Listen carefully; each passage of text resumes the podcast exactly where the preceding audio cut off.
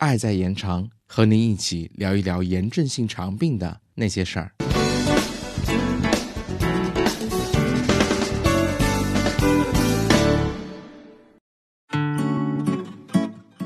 Hello，你们好吗？我是主播月亮，我们又见面了。自从 CCCF 小广播开播以来，我们一直致力于 IBD 知识的科普。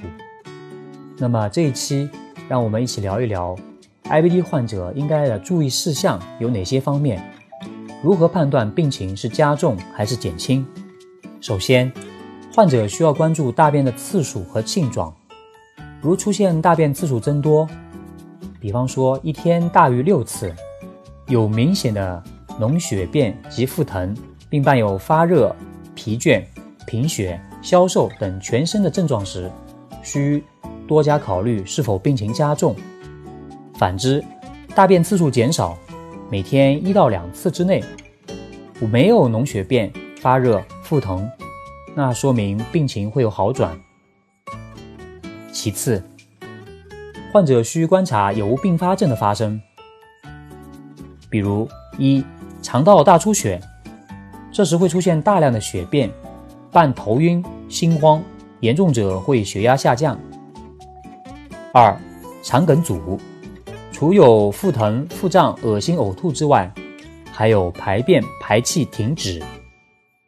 第三，肠穿孔，会出现剧烈的腹疼，随后出现发热、畏寒。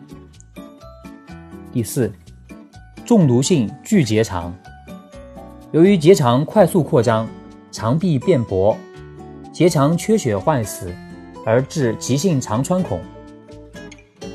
五，癌变，病程十年以上，慢性反复发作，如出现腹疼加重、出血、贫血及血中白蛋白明显下降的情况，应注意癌变的可能。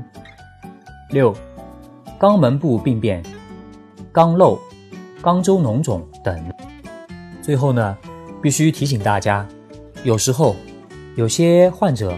尤其是小肠型的克罗恩病患者，单靠临床表现比较难以判断病情，因为很多患者病情已经比较严重了，但是临床表现并不明显。等出现明显不适后，疾病已经发展到了很严重的程度。因为克罗恩病常常比较隐秘，您需要结合各种化验，甚至内镜检查，才可以知道病情的发展情况。这就是专科医生。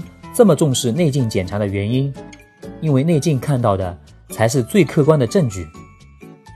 好了，今天的节目就这么多，感谢来自波波的后期，咱们下期再见。